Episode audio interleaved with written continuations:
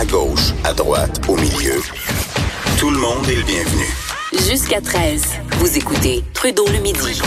Cube Radio. Luc La Liberté qui est en studio avec moi pour euh, parler de politique américaine. Juste avant de discuter avec lui, je vais vous faire entendre un extrait. C'est une vidéo qui a été diffusée tôt ce matin par Joe Biden, l'ancien vice-président américain qui a officialisé sa candidature. I believe history will look back on four years of this president and all he embraces as an aberrant moment in time. But if we give Donald Trump eight years in the White House, he will forever and fundamentally alter the character of this nation, who we are. And I cannot stand by and watch that happen. The core values of this nation, our standing in the world, our very democracy, everything that has made America America is at stake. That's why today I'm announcing my candidacy for President of the United States. OK. Donc, si on résume, dans le fond, il dit euh, si euh, Donald Trump fait quatre ans, euh, on va se dire ouf, ça a été une aberration, mais on passe à d'autres choses. Mais il se dit s'il est là huit ans, un deuxième mandat, Luc, là, euh, peut-être qu'on se relèvera jamais de ça. Et il dit donc euh, je dois intervenir, sauver les valeurs, l'image des États-Unis. C'est pour ça que j'annonce ma candidature au poste de président des États-Unis d'Amérique. Quand même. Voilà. Et je, je, souriais un peu en écoutant la, la, la vidéo qui est, qui est, bien faite en passant. Et c'est sobre. Connaissant, le, il peut être très spectaculaire et très fort en gueule. M. Biden cela dit positivement. Euh, mais c'était particulièrement sobre, respectueux, une musique un peu, un brin solennel. Je rigole parce que, bien sûr, tous les politiciens qui entrent dans la campagne le font pour sauver le pays. Donc, euh, il y a Seth Moulton, qui est un ancien Marine, qui a annoncé, lui, il devenait, en, la fin de semaine dernière, le 20e candidat dans la course. M. Biden, c'est le 21e. Et M. Moulton est intervenu de la même façon. Marine, dans mes valeurs profondes, selon notre code hein, d'éthique, je ne peux pas laisser Donald Trump là. Voici pourquoi je me lance. En fait, responsabilité. parenthèse, le quand il oui. dit là, euh, il parle de everything that made euh, America what it is. Ben, ah. J'avais l'impression que tout ce qui manquait comme slogan, c'est Make America Great Again. Mais c'est exactement ça. Et la, la, référence à laquelle il fait, c'est vraiment intéressant que tu le formules comme ça. Mais il va donc affronter Donald Trump sur son terrain. Pas certain que ça serve bien Joe Biden, parce que si on veut être le candidat du changement chez les démocrates, mm. ben on a 76 ans, ça fait une quarantaine d'années qu'on fait de la politique, puis grosso modo ce qu'on dit c'est revenons aux bonnes valeurs qui font de nous des Américains. M. Trump le dit à sa manière pour les républicains, M. Biden pour les démocrates. En même temps, dans un parti qui est secoué de l'intérieur par une mouvance progressiste et elle a le vent dans les voiles actuellement, euh, M. Biden rassure les gens, il, il se présente comme centriste, mais en même temps au sein même de son parti, c'est pas ce message là qui va rassurer ceux qui souhaitent du changement. Et M. Biden, il va devoir composer avec ça. D'abord, il n'est pas actuellement le numéro un, malgré ce qu'on dit euh, à bien des endroits aujourd'hui. C'est Bernie Sanders qui est le numéro un dans la course actuellement en termes d'argent, de fric, euh, mais en termes de mobilisation au sein de, de, son parti. Il a le vent dans les voiles. Donc, M. Biden commence au deuxième rang. Et ensuite, ben, faut penser bien sûr que quand on va affronter Donald Trump, là, c'est à l'échelle nationale, démocrate contre républicain.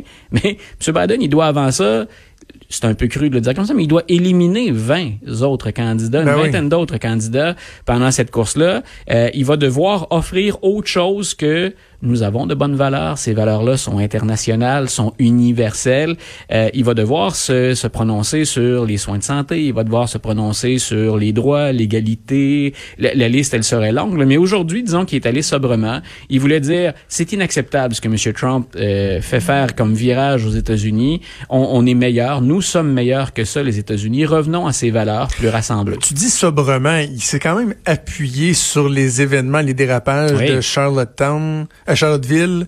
Euh, une jeune femme qui a perdu la vie, les images des oui. suprémacistes blancs, le coca Je parlais de c'est moi j'ai trouvé que wow, tabarouette, il allait fort pour commencer. Quand, quand je dis qu'il le, le fait plus sobrement, c'est qu'il peut être très emporté. Oui, ah, monsieur, monsieur Biden, il l'a fait pendant la campagne dans laquelle il a très bien servi, je me suis souvent exprimé là-dessus, mais il a très bien servi la cause de Barack Obama, mais c'est quelqu'un qui peut être très spectaculaire dans sa façon de mm -hmm. s'exprimer. Mais le ton est très très calme, très très posé.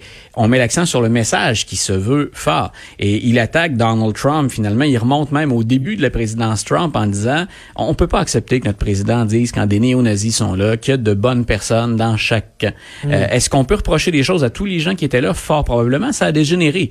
Mais commençons par condamner les néo-nazis. C'est inacceptable aux États-Unis qu'en 2017-2016, au moment des événements, donc qu'on ait encore à gérer des néo-nazis ou encore des représentants du Ku Klux Klan. C'est ça, mais toutes ces nuances-là que toi tu fais de belle façon, dans la vidéo de trois minutes, elles ne sont pas là. Ils collent carrément Ah, Donald Trump sur les C'est c'est néo-nazis. tout à fait une charge. C'est en même temps, il n'y a pas un risque qu'il y a des gens qui disent oh, oh, tu, vas peut-être un peu trop trop loin. C'est-à-dire que moi, je pense pas qu'il va trop loin. Il y a beaucoup de gens, même des républicains, qui pensent ça. Il y a un républicain de l'Iowa là, qui a été républicain toute sa vie, euh, qui est à la Chambre des représentants, et qui a annoncé hier que lui virait capot et qu'il devenait démocrate.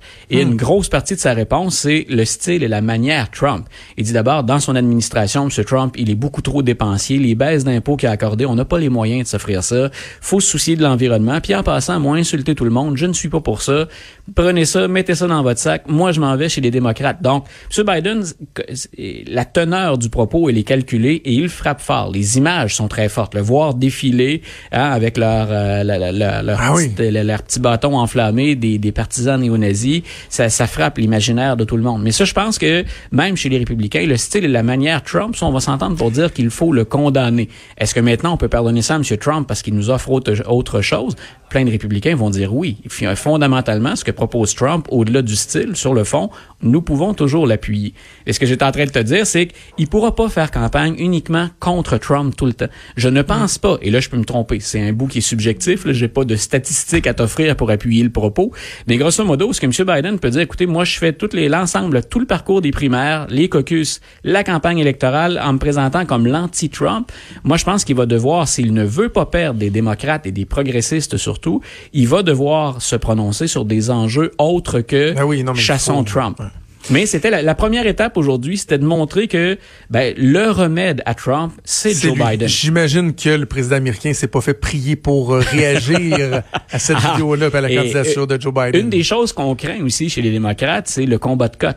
Euh, monsieur, monsieur Biden a déjà dit en entrevue, hein, puis devant devant Ah le qu'il public, qu'il lui casserait la gueule. Si on était dans la cour d'école, que Ah les oui, deux, je de et je me souviens d'avoir vu défiler des caricatures où on les voit tous les deux. Il y a les jeunes qui disent, écoutez, nous, on va aller voir la campagne anti-bullying de Melania Trump, on va laisser les deux vieux se taper dessus. Ah, oui. Donc, euh, il y, il y a ça qui, qui, en même temps, si on veut montrer qu'on est autre chose que Donald Trump, aller se rouler dans la boue avec lui, ça peut être tentant des fois. Puis, avouons-le, personnellement, quand M. Trump dérape sérieusement, qu'est-ce qu'on aurait envie parfois de dire non, mais là, c'est, hein, on voudrait intervenir, élever le ton. Est-ce que M. Biden va tomber là-dedans? C'est long une campagne électorale à ne faire que euh, des, des propos déplacés ou à s'injurier. Donc, je répète, il va falloir faire autre chose que de l'anti-Trump. Mais aujourd'hui, c'était peut- peut-être pas le temps pour M. Biden. C'est mettons la table, puis dans tout ce qu'on a à offrir chez les démocrates, sans les nommer, c'est moi qui suis le meilleur pour être face à Donald Et Trump. là, évidemment, bon, tout le monde se cherche des appuis. Un appui, je dirais, assez inespéré pour le pour, euh, pour Joe Biden venant du clan McCain. Ça, c'est intéressant. Deux gros appuis, finalement. Un qui est officieux, l'autre qui, qui est officiel. Euh, M. Biden, il a toute sa carrière euh, misé sur l'appui des ouvriers. Il est d'origine très modeste, M. Biden. Euh, il parle souvent de Scranton hein, en Pennsylvanie, puis on a l'impression que Scranton, c'est l'enfer, finalement, tellement c'était difficile la vie quand il était jeune. Mais il a toujours plu aux ouvriers. Et un de ses derniers euh, ralliements, ou une de ses dernières allocutions publiques avant de, de déclarer sa, sa candidature, c'était devant des syndicalistes. Ils l'ont accueilli vraiment, écoute, c'était ovation debout, applaudissements, c'était à tout rompre. Euh, il va miser là-dessus. Si on veut gagner en Ohio, si on veut gagner euh, au Wisconsin, au Michigan, en Pennsylvanie, euh, c'est c'est de bonne guerre de, de s'exprimer comme ça. Donc, l'appui des syndicalistes, puis l'appui des syndicalistes, ça vient aussi avec de l'argent. M. Biden, en passant, il a une liste de généreux donateurs qui est très, très longue. Ce matin, je lisais un article et j'esquissais un sourire. On dit, ah, M. Biden, là, il est loin derrière, il commence à zéro. Euh, les chiffres vont monter rapidement. Oh oui, Surveillez d'ici 24-48 heures, là, il va être dans le peloton de tête, il va aller rejoindre M. Sanders. C'est ça. Il y a des gens qui avaient le chéquier prêt, là. Voilà, je suis pas très inquiet pour son, son budget de campagne. L'autre chose, et là c'est, euh, il semble-t-il, on ne l'a pas dévoilé officiellement parce qu'on se demande quand on devrait dire ça, mais tout le clan McCain, les enfants de John McCain, sa fille qui est une républicaine affichée, qu'on voit maintenant également dans les émissions là, sur les grands réseaux euh, américains, son épouse. Euh, le Washington Examiner disait hier, le clan McCain appuie Joe Biden. Euh, ce sont des républicain, ça, pur et dur. Là. On peut être dans différentes Ben oui. factions du Parti républicain, mais on a toujours été Faut-tu républicain. qu'ils détestent Trump bien qu'un peu? Voilà. Puis eux disent on joue ou joue sur les valeurs, mais on n'a pas officialisé ça. Ce que se demande en fait le clan McCain, c'est pour ne pas nuire à Joe Biden, quand est-ce qu'on devrait sortir officiellement? Quand est-ce que c'est propice de dire nous sommes des républicains, là, on a le, le- le sigle du parti ou l'éléphant républicain tatoué sur le cœur? À partir de quel moment on dévoile nos intentions? Mais déjà que l'information circule, puis qu'un journal qui est lu quand même beaucoup, le Washington, le Washington Examiner se risque à, à proposer ça, et ils sont plus républicains ou conservateurs habituellement, les journalistes du Washington Examiner, euh, c'est déjà un signe pour M. Trump qu'il y a une résistance à l'intérieur de son propre La majorité, on va être solidaire, on va se ranger, on va se liguer derrière Donald Trump. Mais est-ce qu'il y a suffisamment de gens pour faire défection euh, et que ça fasse la différence dans certains États? Je rappelle encore, hein, les, les- c'est toujours les mêmes États dont on parle, mais la dernière campagne électorale, Trump l'a parfois emporté par moins de 1% ou par 0,5 de 1% dans certains États. Ça en prend pas beaucoup qui font soit que des démocrates qui sont pas allés voter sortent, ou encore que des républicains qui euh, sont déçus de M. Trump se rangent pour le temps d'une élection du côté démocrate pour que le, candidat ou la candidate qui va l'emporter chez les démocrates devienne président ou présidente des États-Unis. À suivre. Et pendant ce temps-là, Donald Trump qui continue à se chicaner avec la Chambre des représentants. On continue à parler de destitution. On se demande un peu où tout ça va nous mener, mais on aura l'occasion d'en Ouais, puis c'est un autre parler. sujet également. Il va falloir gérer les États-Unis. À un moment donné, on ne peut pas parler que du rapport Mueller. Donc, les représentants, M. Trump, auront à s'exprimer sur autre chose que la procédure de Ça me fait destitution. penser ici au Canada avec l'affaire SNC-Lavalin hein, qui nous empêche d'avancer. il y a parfois de ces parallèles qu'on serait tenté de faire. voilà, voilà, Luc, la liberté, toujours un plaisir. On se reparle la semaine prochaine et on t'écoute avec Benoît Dutrisac en semaine le matin. Bonne fin de journée. Merci, bougez pas, on, on revient dans quelques minutes.